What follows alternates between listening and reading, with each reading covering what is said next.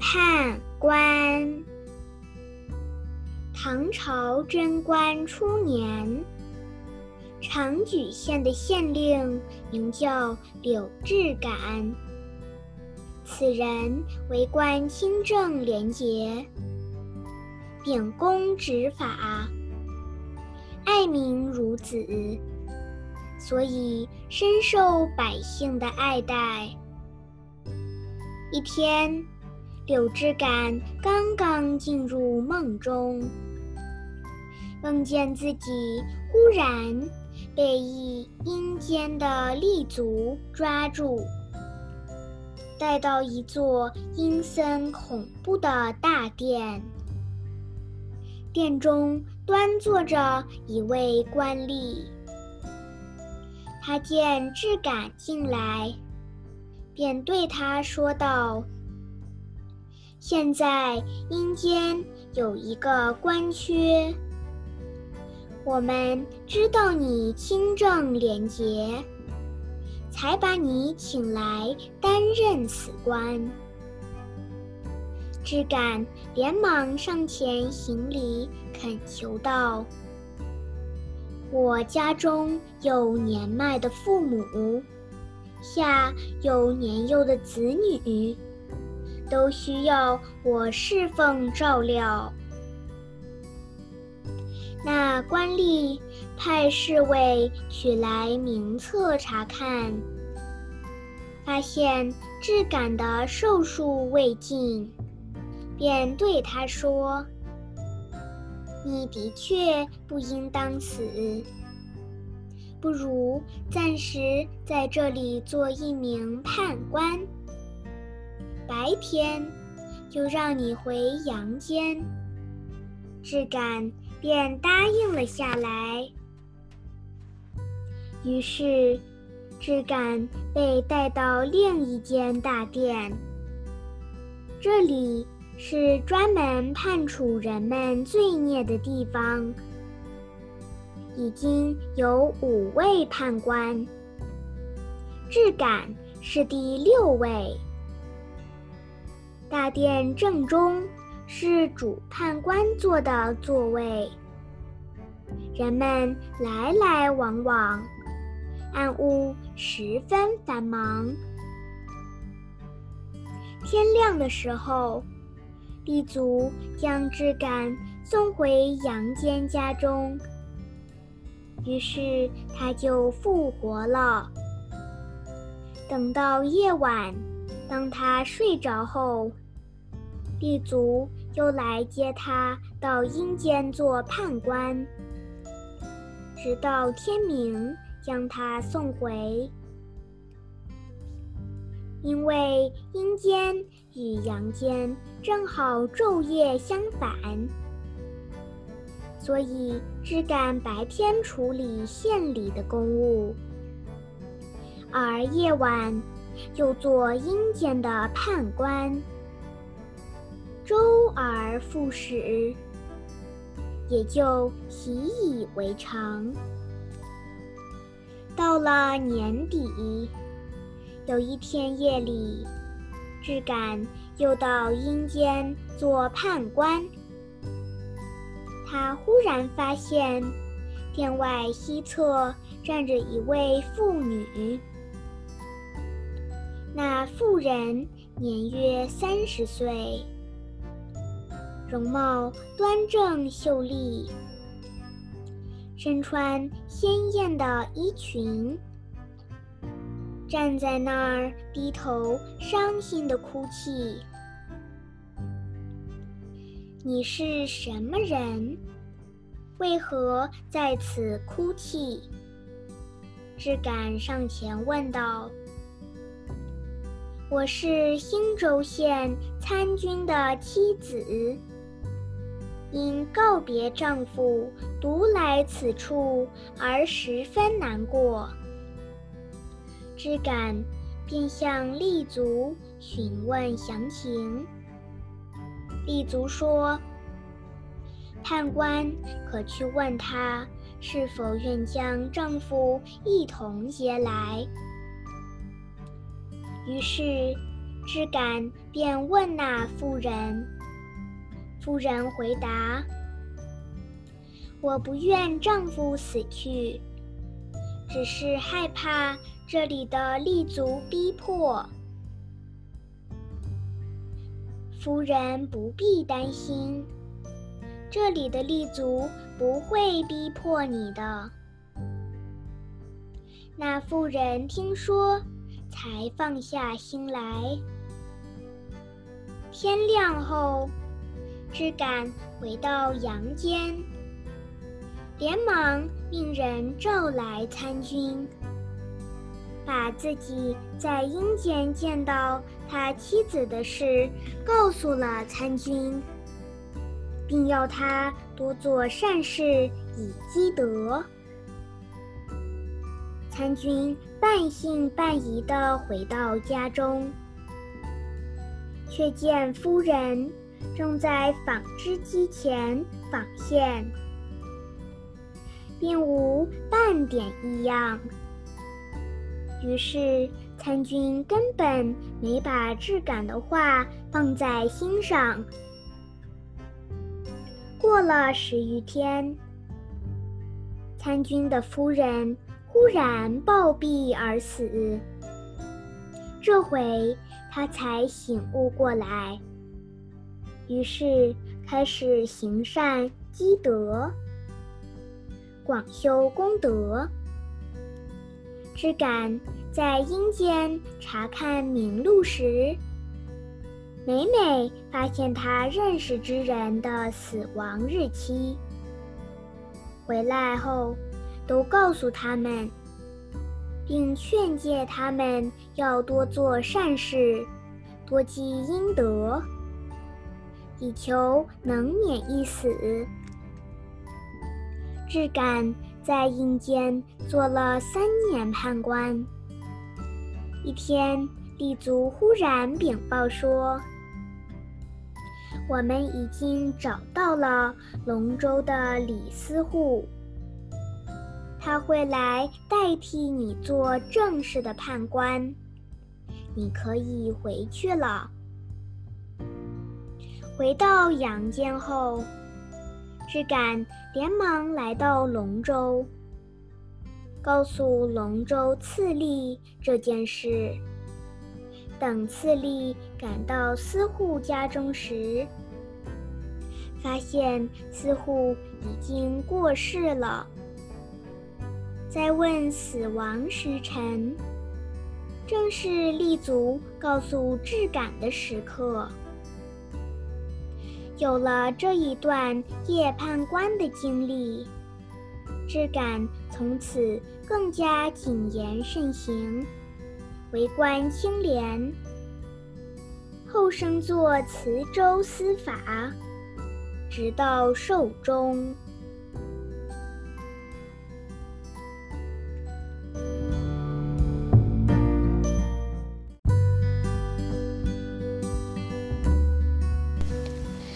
王胡挨打。南宋时，长安有个叫王胡的青年，平日在家也不怎么读书，更不为家务事费心思，每天睡到中午时分才起床。就算醒了，也时常在外游荡。其实以前他还蛮勤劳的，可惜唯一管得动他的叔叔已经过世了。唉，家里人怎么劝也劝不听。邻里见他懒惰成性，也都懒得管他。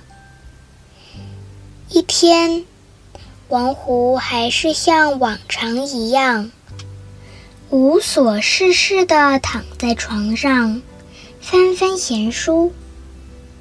家里静悄悄的，其他的人都各忙自己的事情去了。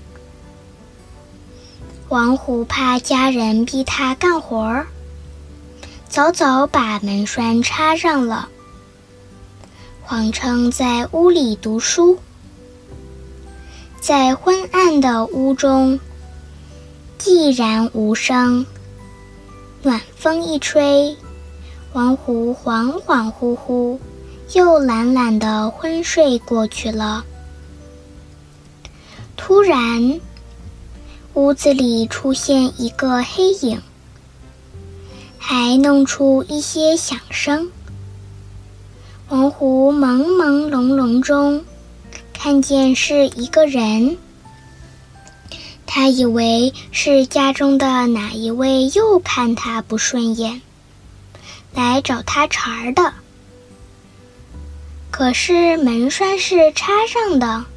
他怎么会进来呢？好奇怪！他起身想看清楚，嘴里也不干不净骂开了。谁知话刚出口，那黑影就扑了过来，不分青红皂白，啪的一下，把王虎从床上揪了起来，狠狠地扔到地上。王虎痛得哇哇大叫，猛然惊醒过来。哇呀！他定睛一看，那黑影，叫一声，又吓了个半死。叔叔，原来那个黑影是他那死去了多年的叔叔。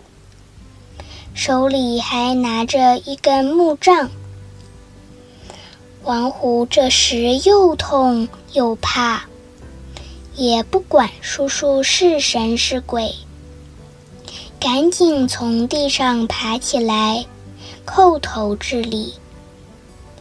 谁知他叔叔根本就不受他的礼，反而怒气冲天，举起木杖。对着王虎就劈头盖脸的打起来，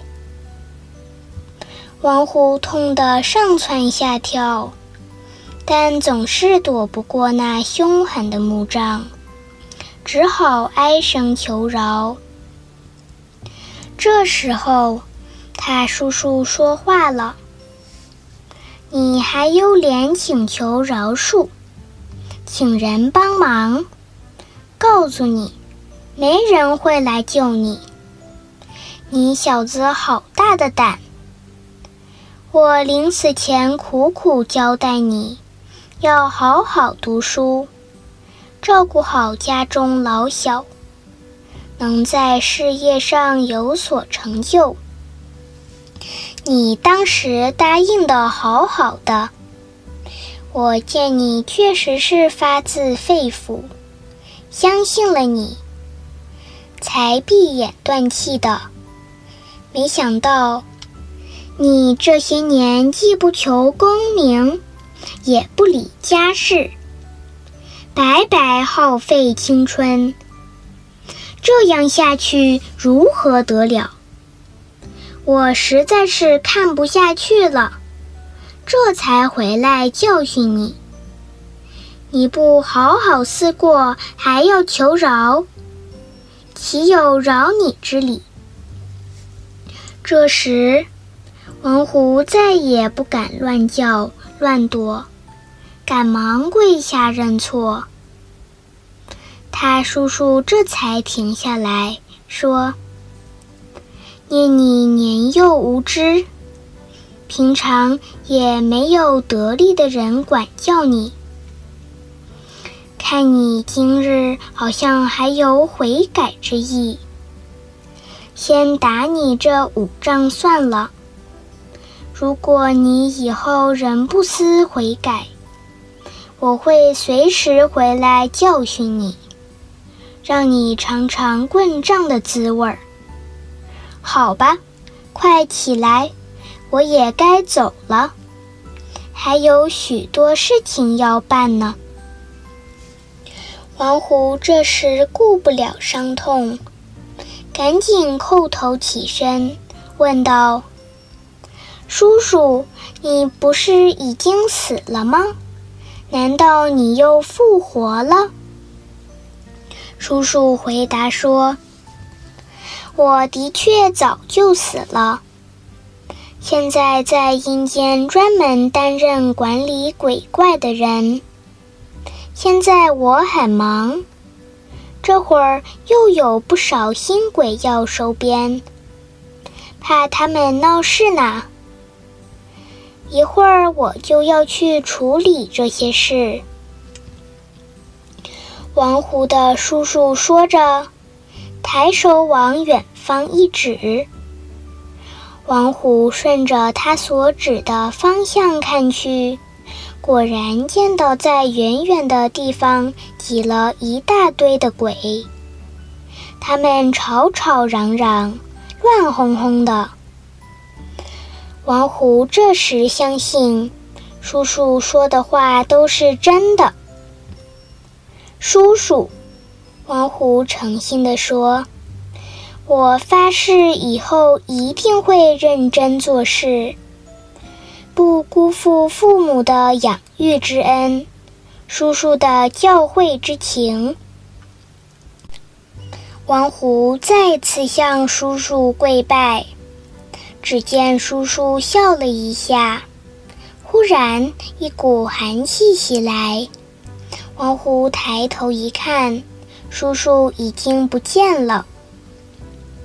王虎一下子振作起来了，马上开门，想出去找点事做，好好料理家事。刚打开门，却见外面早已挤了一堆人。家仆问：“刚才屋里怎么了？”你吵吵嚷嚷的喊救命，我马上就跑来了，可是门锁着，怎么也砸不开。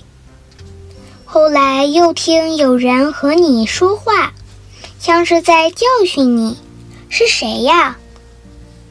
是我叔叔来了。王虎把刚才发生的事情详细的对家人说了一遍。简直不可思议，大家都不相信。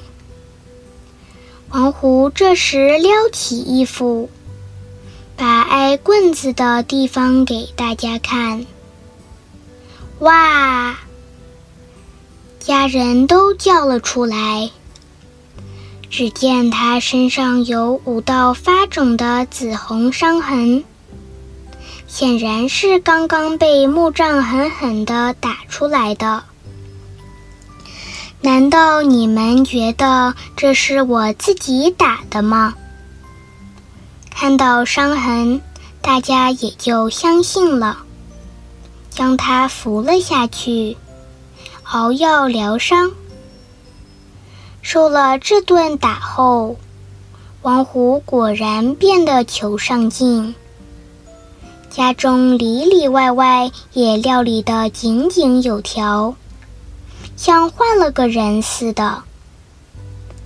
果然还是要他叔叔才管得住他。丁人笑着说。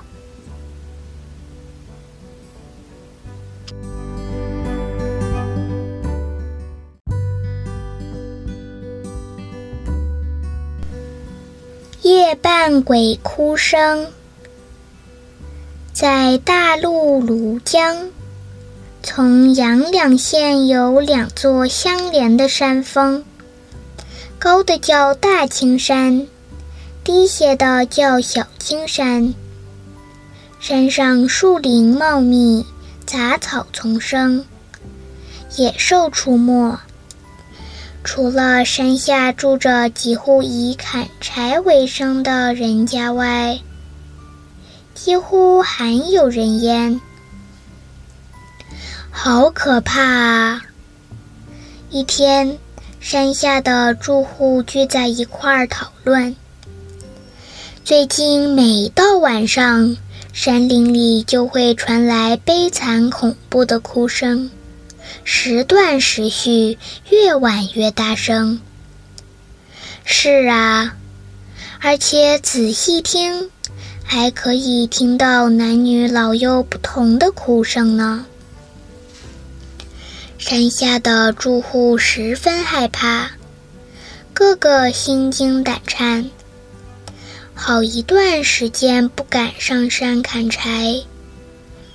但日子一长，终究不是办法。柴夫们便商议着一起上山看个究竟。一天清早，几十人就相约为伴，一起上山查看。只见树林里凭空出现了一片坟地，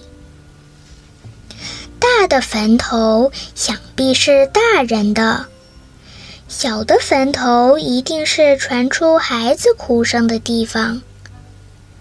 众人一见，不禁毛骨悚然。此时，一位仁慈的长者对大家说：“他们为何要每晚哭泣呢？或许是因为无人知道他们被埋葬在这里吧。你们看，这里就像个乱葬岗一样。”也没人祭祀他们，或许他们是因为这样而感到悲伤吧。您的意思是？其中一个人问起长者的意思。虽然他们都是无主孤魂，但我希望我们大家秉着慈悲心肠。就发发心，帮他们整理一下墓地，请出家法师来超度他们。这座山除了我们，也没有别人居住。虽然阴阳两隔，但也算是住在同一座山的邻居。大家觉得如何呢？邻人纷纷点头，愿意帮助他们。没想到，自从坟冢被整理之后，再经由法师的诵经超度，这夜半吓人的哭声果然就此平息。山下的住户们又恢复了平静的生活。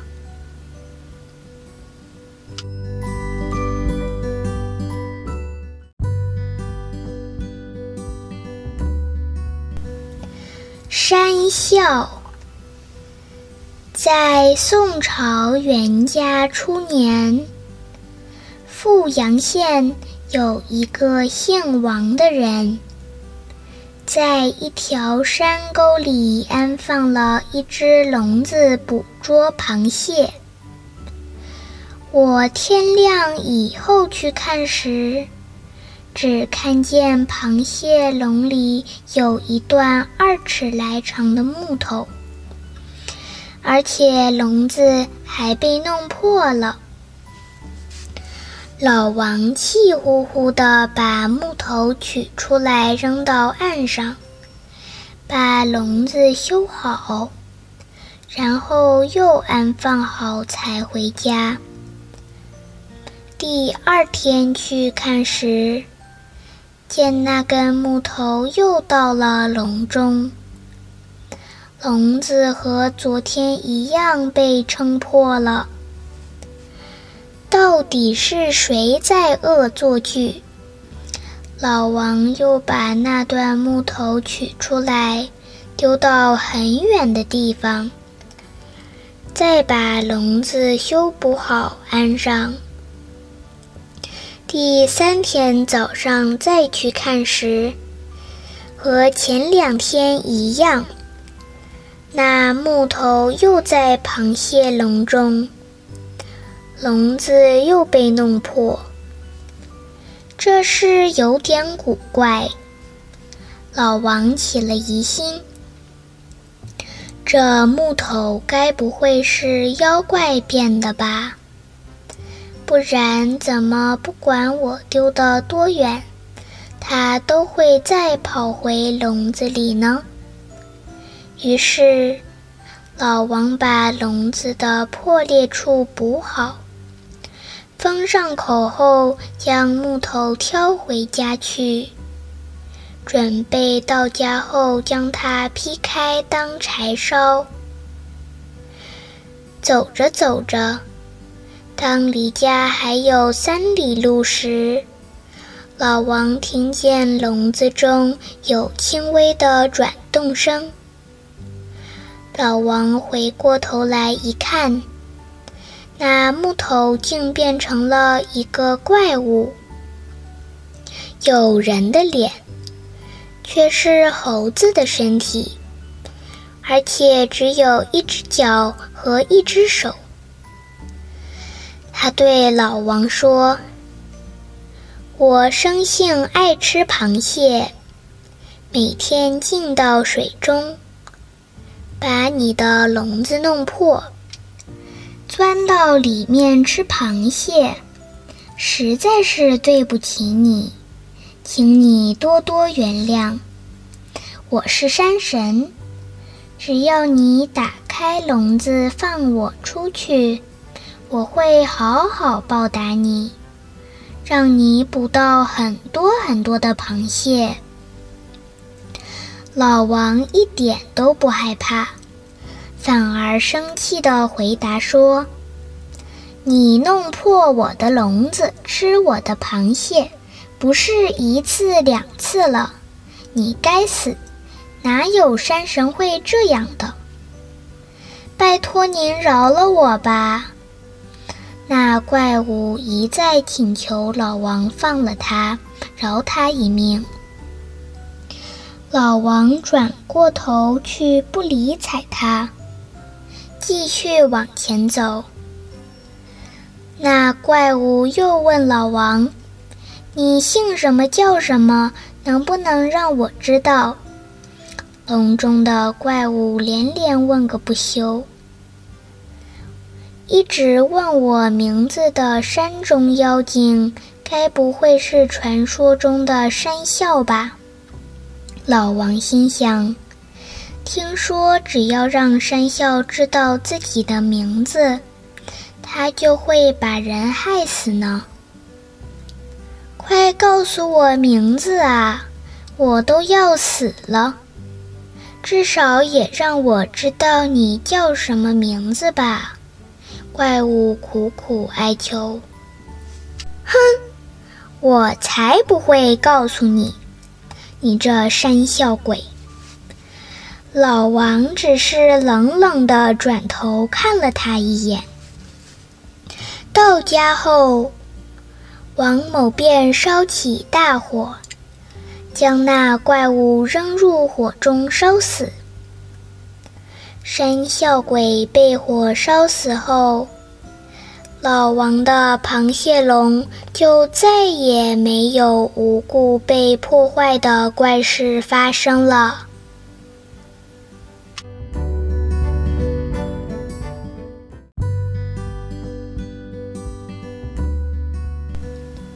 智者夺鬼。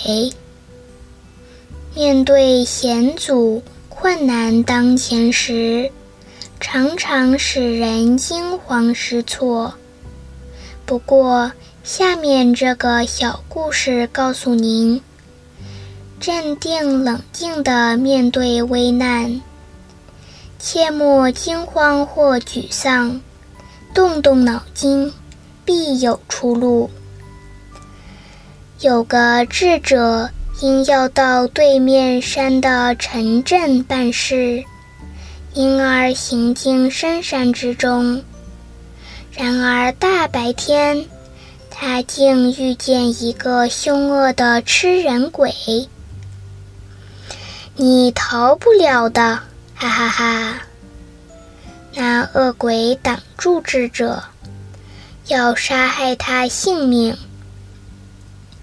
我肚子正饿呢，我的美味午餐快自动过来吧！智者被突然出现的鬼怪着实吓了一大跳，但他马上恢复镇静，并未露出慌张的神色。好吧，看来我是逃不了了。但在我临死之前，可不可以问你一个问题？”鬼哈哈大笑说：“你想知道什么？快讲，我马上回答你。”智者假装害怕的问道：“为什么你身上除了双脚、胸部和腹部是白色，其余的地方都是黑色呢？”鬼回答说：“我之所以是吃人鬼，是因为我本性凶暴，到了白天更加凶恶。”不过，我只能背日而行，却不能面向太阳，所以只有背部是黑色的。哦，原来如此。智者还未等那恶鬼回神，立即向有太阳的方向快速奔跑。鬼因为不能面向太阳。所以无法追赶智者。我的午餐跑了。那恶鬼眼看着到嘴的肉飞了，只得恨恨而去。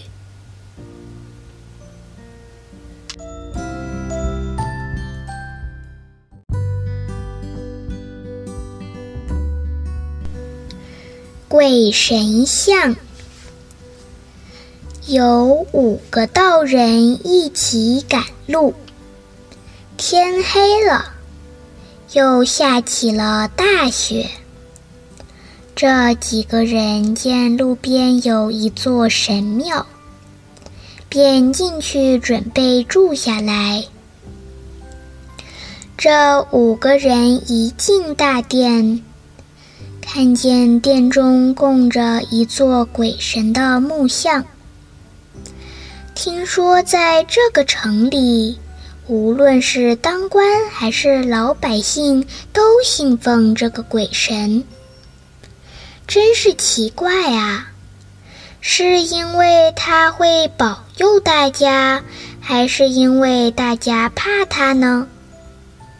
道士们看着鬼神像，讨论着。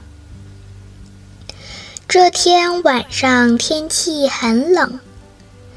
道士们想做点饭吃，却四处找不到柴。四个道士都说：“这么冷的天气，不吃点热的东西真的不行。”咱们把这个神像劈来当柴煮饭吃吧。只有一个道士不同意。他说：“虽然他是鬼，但毕竟是这里的人们信奉的神像，不能损坏。”大家觉得他说的也有道理，便没有劈开神像。当天晚上，大家便吃着冰冷的食物，暂时果腹。其实，在这座大殿里住着一群鬼，常常在半夜里吃人。道士们的对话，鬼也都听见了。有一个鬼便说：“这个人怕我们，连把我们的木像烧掉都不敢。我们该把它吃掉。”那其他四个呢？其余的四个感觉太凶恶了，我们惹不起。鬼说：“恰巧那个不让大家破坏鬼神像的人还没有睡着，鬼说的话他全都听见了。我是尊敬你。”慈悲你沦为鬼神，你还以为我真的怕你呀？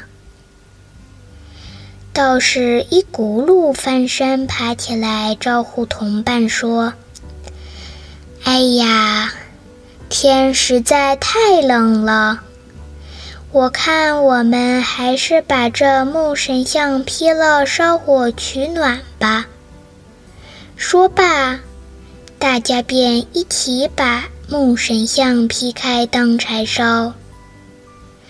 吃人的鬼见状，吓得赶紧逃跑了。没有了木神像，从此以后，这座村里再也没有听说鬼吃人的事了。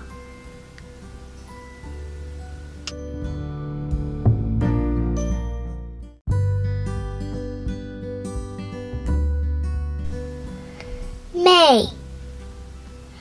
顿丘城外有一片乱葬岗。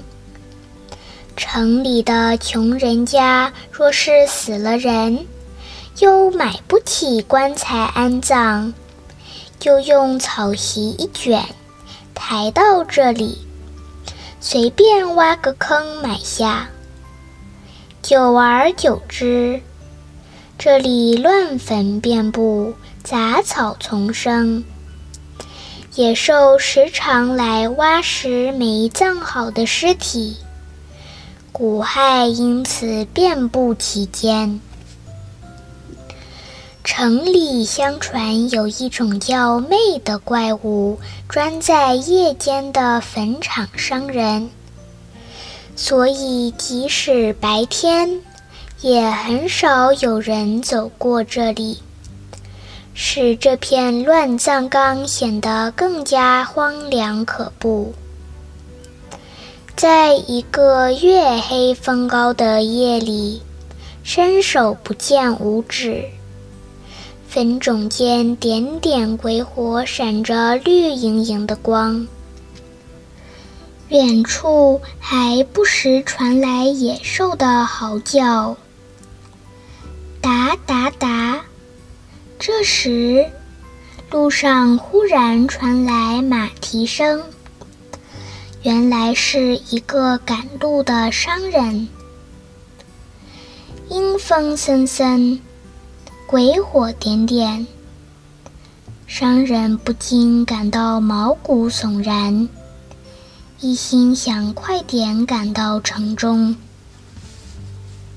忽然，路边窜出一只怪物，大小像小兔子那样，两只眼睛如灯笼般闪闪发光。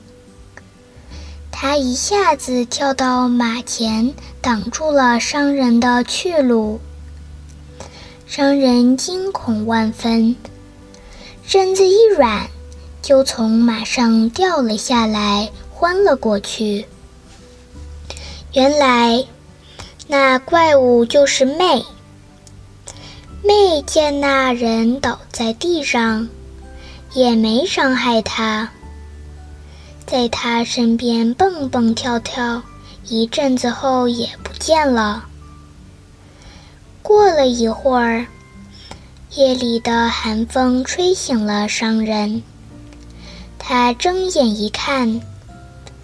周围一片寂静漆黑，只有自己的马儿还站在身边。商人坐起来，头脑慢慢清醒了，这才想起来刚才遇到怪物挡在马前，于是他连忙跳起来，爬上马背，飞也似的向前逃去。跑着跑着，前边路上又出现一个黑影。商人心惊胆战，以为又遇到怪物了。待走到近前，才发现原来也是个赶路的旅人。商人又惊又喜。急忙跳下马来，对那个人讲述了刚才自己遇到的事，并要求两人结伴而行。那人听后说：“我早就听说这一带有一种叫魅的怪物，专门在夜里出来吓人。我独身一人行路，心中也是十分害怕。现在遇到你，正好咱们互相为伴，也好有个照应。这样吧。”你骑着马走在前面，我快步跟在后面。于是，商人走在前面，那人紧随其后。两人边走边聊。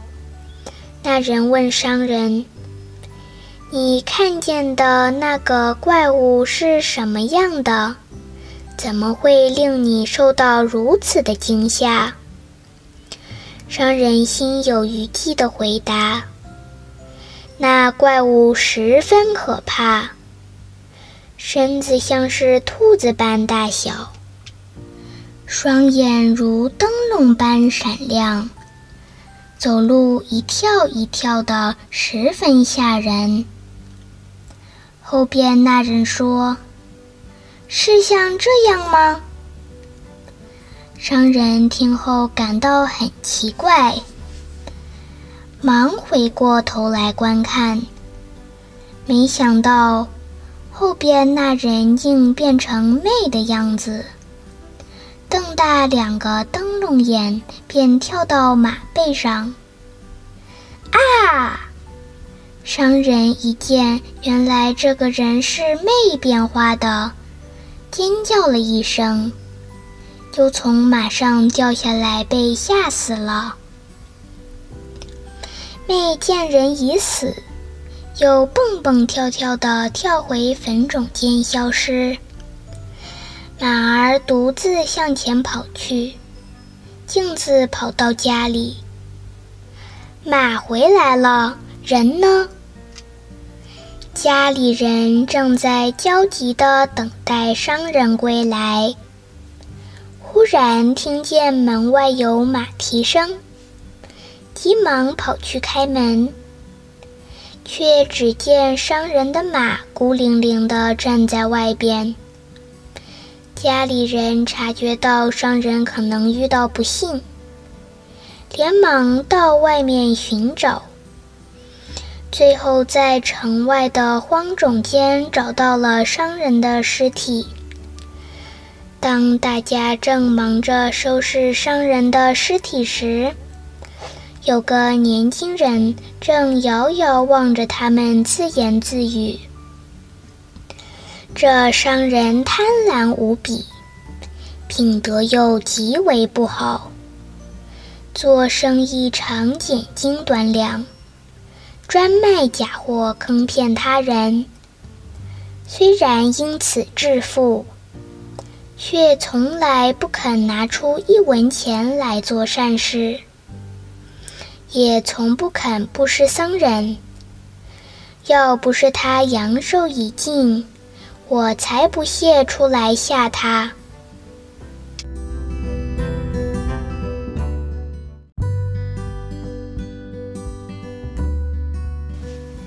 念佛退鬼怪。笃信佛教的父亲有五个儿子，他希望儿子都能接受佛法，皈依佛门，谨守不饮酒、不偷盗、不邪淫、不妄语、不杀生的五条戒。受到父亲多年的影响，四个儿子都听从父亲的教导。遵守佛门五戒，唯有大儿子不肯受戒。他想，我这辈子绝对不做坏事，又何必要接受佛门的清规戒律呢？我比较喜欢过自由自在的生活。尽管如此。父亲还是苦口婆心地规劝他皈依佛门。但大儿子依旧想按自己的想法过日子。随缘吧，父亲说。如果真的与佛有缘，待因缘成熟时，不需要我悼念，他也会自动去接触的。一天，大儿子拿了五枚铜钱到外面找了一个占香师，占卜一下自己的命运。占香师仔细端详着面前的年轻人，然后对他说：“你以后将得到大富大贵，但是近日会有大灾难。你若能躲过此劫，必将长命百年。”大儿子心中十分恐慌。请问先生，我有什么灾难？应该要如何躲过此劫？从今天起，十三日后，你将有大劫难。占相师摸了摸胡子，皱着眉头说：“此劫不是世间凡人所能解除的，我的道行不够。”在前面不远的山中，有一个出家人，在山中修行已久。你赶快去请他救你吧。于是，大儿子急忙前往山中拜见占相师所说的出家人。你命中注定有此劫难。出家人看了看他，说道。若想免此灾难，必须接受佛门五戒、皈依三宝，才能免于灾难。但是我这辈子并没有与人结怨啊！大儿子感到相当疑惑。这是前世与你有仇之人要来索取你的性命。你这辈子不做恶事，不代表上辈子没和人结恶缘啊。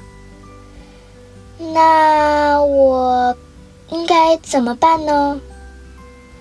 从今日起到第十三日，你必须点燃蜡烛、设香案、供奉佛像，日日焚香祈祷。到第十三天。你必须整日整夜诵读佛经，口念“皈依佛，皈依法，皈依僧”，皈依佛两足尊，皈依法离欲尊，皈依僧众中尊，皈依佛净，皈依法净，皈依僧净。不停的默念，过了这第十三天，你就会平安无事了。于是，年轻人听从出家人的教导，当下皈依了佛门，受了五戒。当他回到家中后，急忙按照出家人的指示，点起长明蜡烛，设香案，供奉佛像，每日早晚焚香，祈祷佛菩萨的保佑。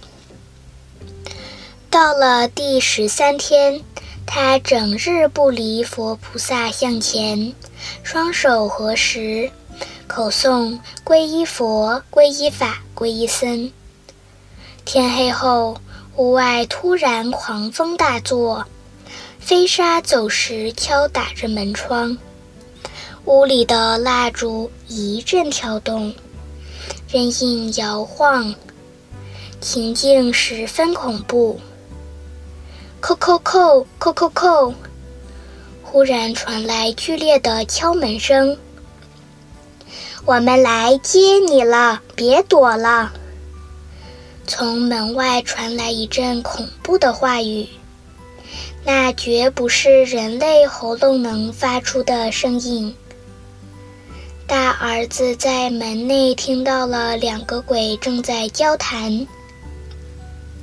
两个鬼大声地对门内叫着：“我们是奉你前世仇人之令来索命的，你快快就擒吧！”见门内无任何反应，两个鬼便穿过门板，想要带走大儿子。南无阿弥陀佛，南无阿弥陀佛。大儿子心中越紧张，念佛的声音也就越紧凑大声。二鬼进入房子，只见里面灯烛明亮，佛像前香烟缭绕。那人正念着南无佛的名字。鬼一听到佛号。顿觉头痛难忍，连忙后退百步，说道：“这个人我们碰不得他，佛正保佑他性命。”于是二鬼就逃走了。天亮后，大儿子走出门外，只觉精神清爽，心中安宁。怪不得父亲要我们皈依佛门呢。大儿子经有此事后，也和其他四个兄弟一样诚心敬佛、守戒，从此过着清静安稳的生活。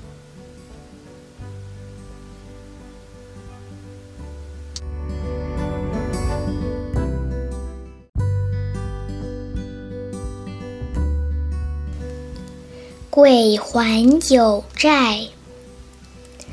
有一个人以卖酒为生。一次，一个鬼来到他的酒店，喝了很多酒，却付不出酒钱来。这位客官，小店不接受赊账。店主哪里知道这是个鬼，便逼他付清酒钱。这鬼虽然爱喝酒，却很老实，被逼得受不了，只得说道：“我身上没钱，你再闹也没用。这样吧，你明天下午去湖边，会见到一个身穿白衣的人，腋下夹着一只青色的布包，那布包内有千两黄金。”这个人必定会去湖中沐浴，而被水淹死。你就可以把他的钱财取去，就当做我付你的酒钱吧。那酒店主人见他说的煞有其事，不禁半信半疑。第二天便按时赶到湖边，果然看到一个人在湖中沐浴。可是那人并未淹死，洗完之后便上岸洗脚穿衣，上当了。正当酒店主人大失所望时，那人站起身来，突然倒地而亡。酒店主人惊讶得目瞪口呆，愣了半晌，才走上前去。果然，在那人的金包中得到千两黄金。一天之后，那鬼又来到酒店，主人一见他来，忙摆出好酒好菜，殷勤招待，并悄悄地问道：“喂，客官，我所见到的与你说的怎么不一样？”哦。那人不是淹死的，而是在岸上突然死的，这是怎么回事呢？那鬼笑道：“实不相瞒，我是个鬼啊！”啊！酒店老板显得十分害怕。你放心，鬼说：“我不能杀人，也不能使人得病，只不过是知道人的寿命时限而已。”只是在有人衰弱、濒死时，才能捣捣乱，偏偏想求钱财的人们供养供养我们而已。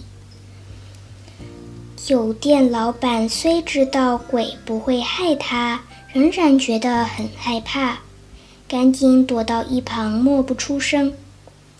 我想这次的酒钱应该够我喝个好一阵子了吧？鬼开心地说。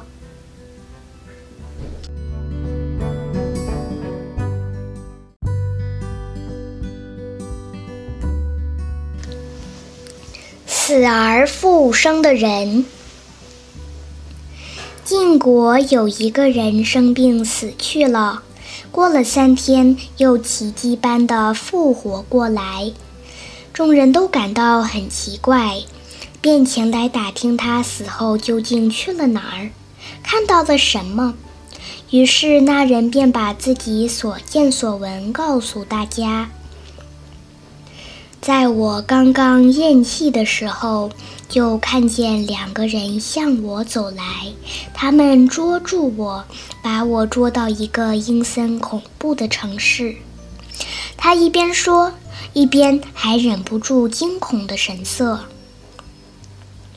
我看见大街上有一个巨大的铁轮滚过来，那铁轮上布满了尖尖的爪子。虽然没有人牵引，但是却转得快如疾风。旁边站着几百名身带枷锁的罪人，有一个立足用木棍驱赶他们，一个个站在铁轮前。人一靠近那轮子，立刻被飞转的轮子斩压在下面。轮上的尖锐铁爪便把那人身上的皮肉碾得粉碎。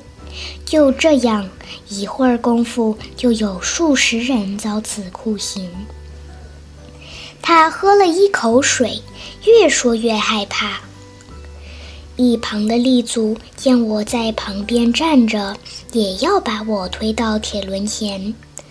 我心中十分恐惧。那时才开始悔恨，从前没有潜心诵读经典，广修善行，今日才落得要受此酷刑。你可以走了。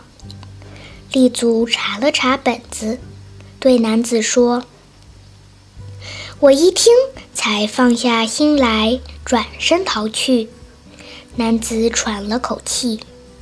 男子说。后来，他走到了一条河边，河边有个管船的船官，命他做船工。我不答应，结果被船官套上铁链，用鞭子抽打我。迫于无奈，我只得拉起数百艘船，艰难地向前爬去。没迈几步。我踉跄几步，倒在岸边。船官过来提起我，要把我问斩。眼看船上的我就要身首异处了，忽然，天上飞来两条五彩的巨龙，它们推着船飞快地向前划去。船官一见，认为是天意保佑。就宣布我无罪，并把我放了。下了船，男子从原路回到河边，却找不到刚才的路。他忽然感到十分口渴，便趴到河边饮水，没想到一下子失足落入水中。这一惊吓，便苏醒过来，没想到又回到阳间。男子对众人说：“不过看到死后竟然有这么多恐怖的刑罚，就算活着的时候做坏事，自以为没人知道，死后也难逃审判，因为真的有地狱啊！”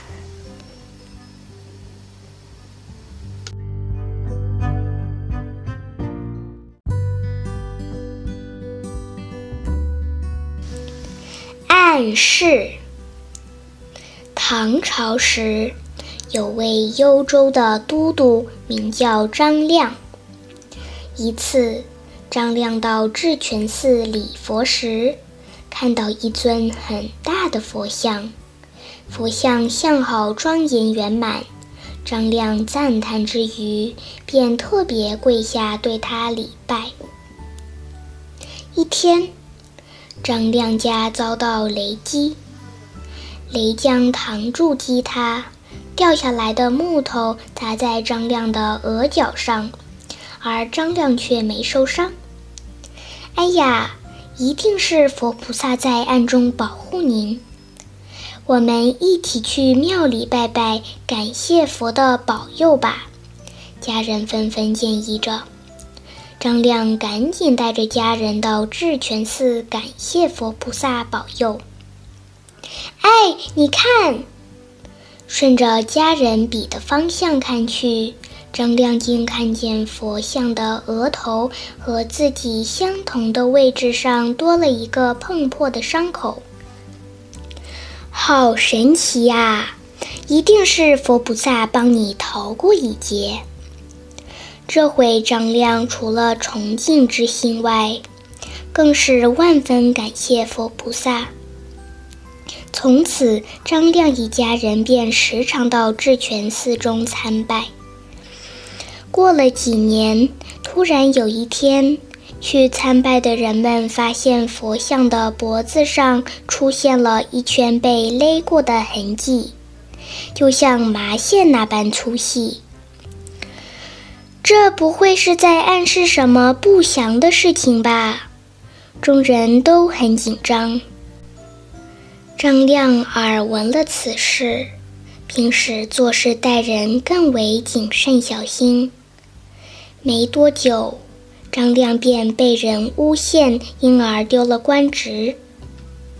而同时被陷害的官员们，有许多都被判了绞刑，难逃杀身之祸。看着同事尸身脖子上一圈的勒痕，张亮心中不禁十分感谢起佛像给他的暗示。虽然丢了官。但是性命却保住了。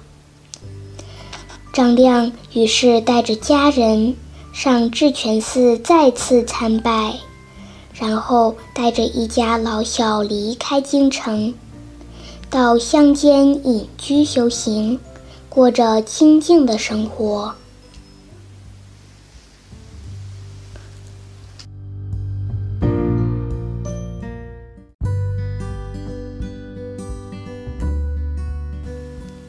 借注一下，南宋时有位叫司马文轩的人，平时虔诚信奉佛法，也时常礼请僧人来家中诵经念佛。司马文轩有一个弟弟，兄弟俩平日感情很好，经常在一起研习佛经，但不幸的。弟弟很年轻便去世了，恰在这一年，母亲也与世长辞。司马文轩心中很悲痛，便在家中为他们立了牌位，以表哀思。在元嘉九年（公元四百三十二年的某一天），司马文轩正在家中读书。突然发现弟弟竟在灵位上现形了，衣着表情和平日一模一样。司马文轩觉得很奇怪，便走进去看个仔细。只见灵位上的弟弟嘻嘻地笑了起来，对司马文轩说：“唉，我在这里等了好长时间。”你怎么这会儿才发现我？我都饿坏了，快给我拿点好吃的过来吧！你真是我弟弟吗？司马文轩一见是鬼，心中更是奇怪。如果真是弟弟，你生前修行五戒十善，按照佛经所说，你死后应该升天。怎么会变成鬼呢？那灵牌前的弟弟听了司马文轩这番话，顿时哑口无言，与文轩对看了一会儿，便消失不见了。当晚，司马文轩梦见了弟弟。弟弟好像是从某个地方特地赶来的。他一见到司马文轩，就急切地说：“我生前修了善行，死后得报升天。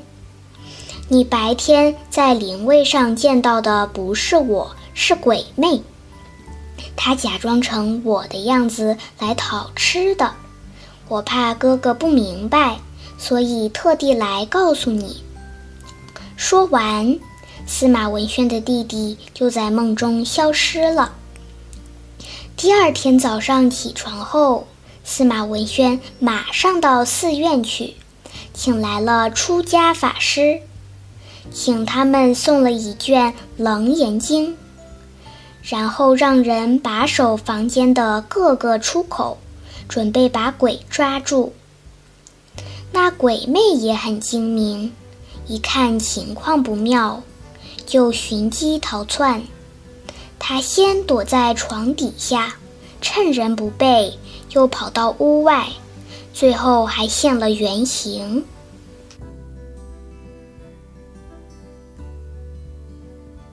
这鬼奇丑无比，模样十分狰狞可怕，把司马文轩全家人都吓坏了。大家挥起扫帚、棍棒，想把他赶走。没想到这鬼开口说起话来，哀求说：“我太饿了，只想讨点吃的，过几天就走。”说完就不见了。过了一会儿，司马文轩突然发现鬼又出现了。这一次是在他母亲的灵位上，司马文轩长长的叹了一口气。看来这鬼是赶不走的，快拿些东西给他吃，等他自己走吧。司马文轩的家人每天必定会拿食物给鬼食用。鬼也总是安安分分的，从来没有捣乱害人。日子一久，大家觉得这鬼很有意思，就和他聊起天来。没想到这鬼也能言善道，一问一答，应对如流。开始时，大家还有点害怕，后来渐渐习惯了以后。人不再怕鬼，鬼也不再怕人。从此后，鬼就在司马文轩家住了下来。平常出入家门，就像司马文轩的自家人一般。这件怪事在京城很快传开了，前来观看的人多得把司马文轩家住的这条街都挤满了。当时，一些僧人也来查看。其中，南林寺的一位僧人曾与鬼长谈过，鬼也不怕他，双方谈得很投机。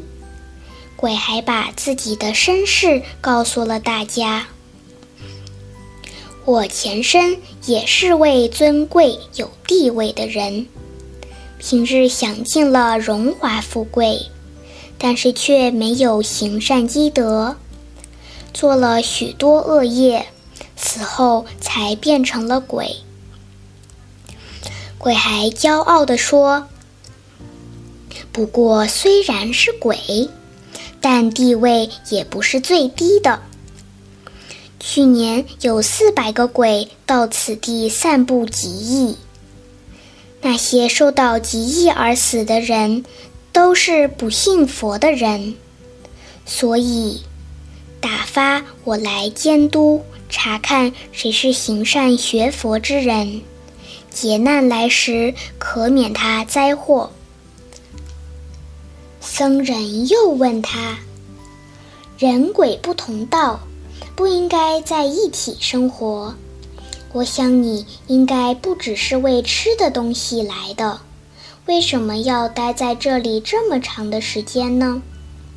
鬼回答说：“这家中有个女子，她原本应该被捉捕进地狱，但听说她持戒修持佛法很勤奋，实在难得。最近拘留在这里，就是为了要观察他是不是像外面所传的这么精进持戒呀。”就这样。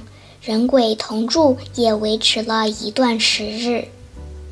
有一天，鬼对司马文轩说：“我将要离去了，在此要向各位拜别。”司马家的人感到有些依依不舍，但仍不解地问：“我们一直都很好奇。”你为什么可以占据别人的灵位呢？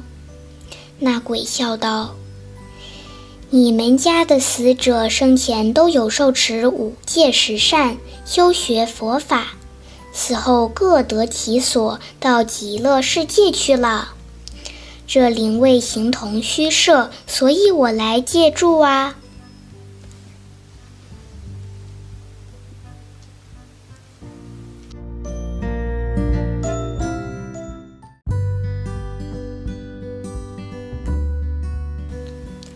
董吉治病。过去有个名叫董吉的人，自幼信奉佛教，熟读经传，对佛门教义领悟深刻精微。他经常积德行善，供养僧人，吃斋守戒，并能诵读《楞严经》，为人治病。村中人若生了大夫难以治愈的病，必会请董吉诵经。由于他功德深厚，经他诵读经典后，病人往往都会痊愈。于是，董吉的名声越传越远，深受人们尊重。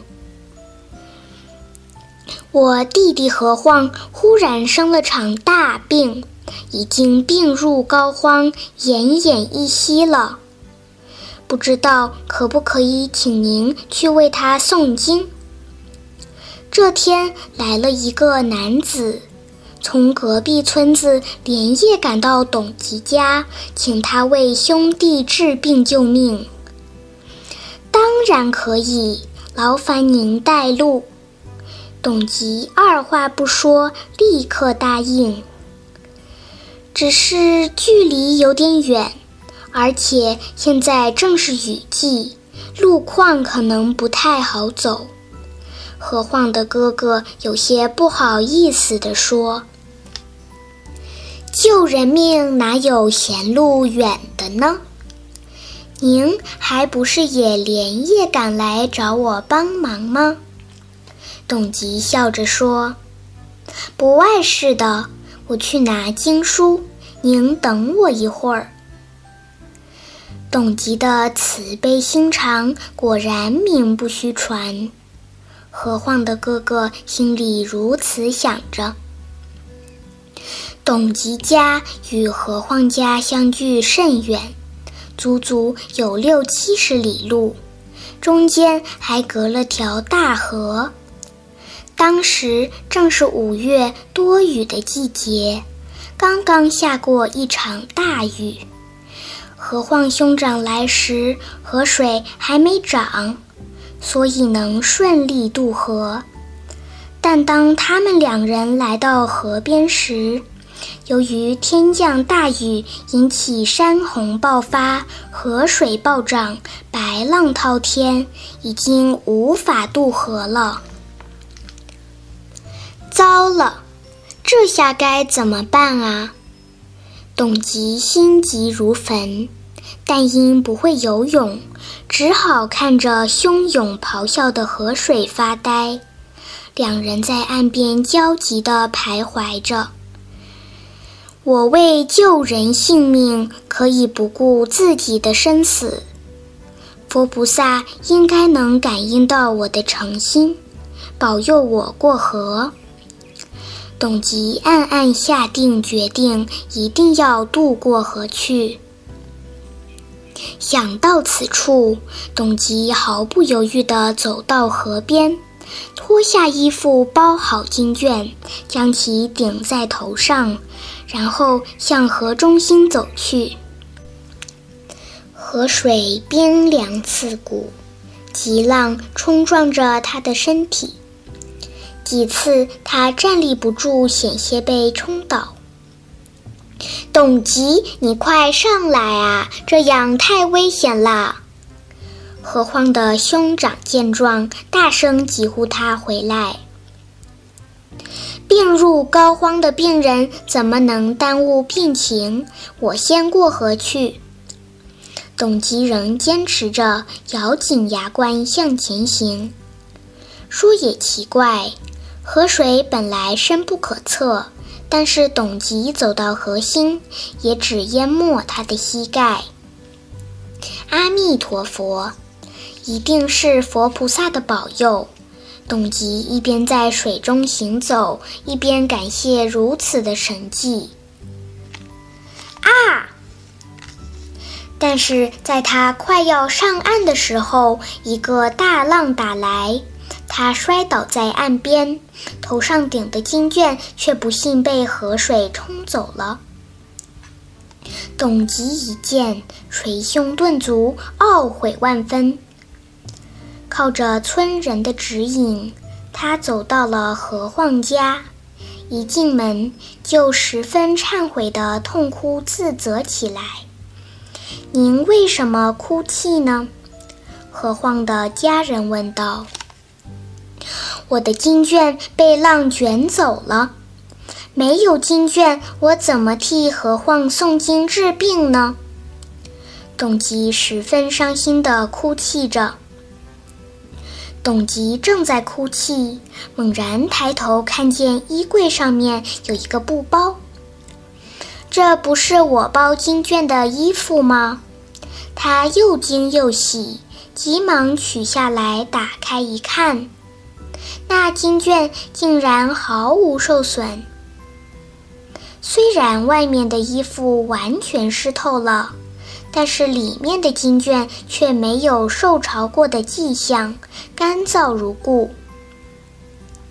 于是，在董吉虔诚的诵经祈福下，何况的怪病也顺利的让董吉治好了。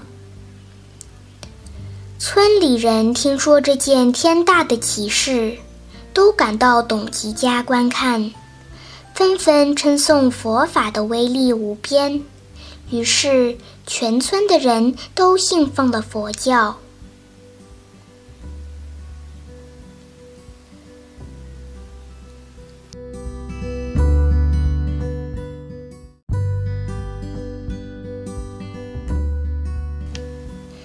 珍惜人生。若在生前一心向佛，勤修五戒十善，凭着这些善业之功德，死后便会转生于天界，吃的是仙桃甘露，听的是天乐仙曲，享受着天神的生活。有些具有天眼通的道人，可以看见一般人看不见的天地鬼神。一个有天眼通的道人看见一个天人，常常从天界下来，到坟冢前膜拜着尸骨，久久不忍离去。道人就好奇地问他：“你已经转生到天界享福，为何还要常常下来膜拜这堆枯骨呢？”天人答道：“这堆枯骨是我前世的身体。”前世的我借由这难得的人生，听闻佛法，奉行五戒十善等种种戒律。由于我能长久持善业而从不违反，所以死后得以投生在天界。天人笑着对道人说：“人生难得，佛法难闻。现在我投生天界所享受的种种快乐，无一不是我在做人时行善所得的福报。我能不感恩那曾给我善报的人生吗？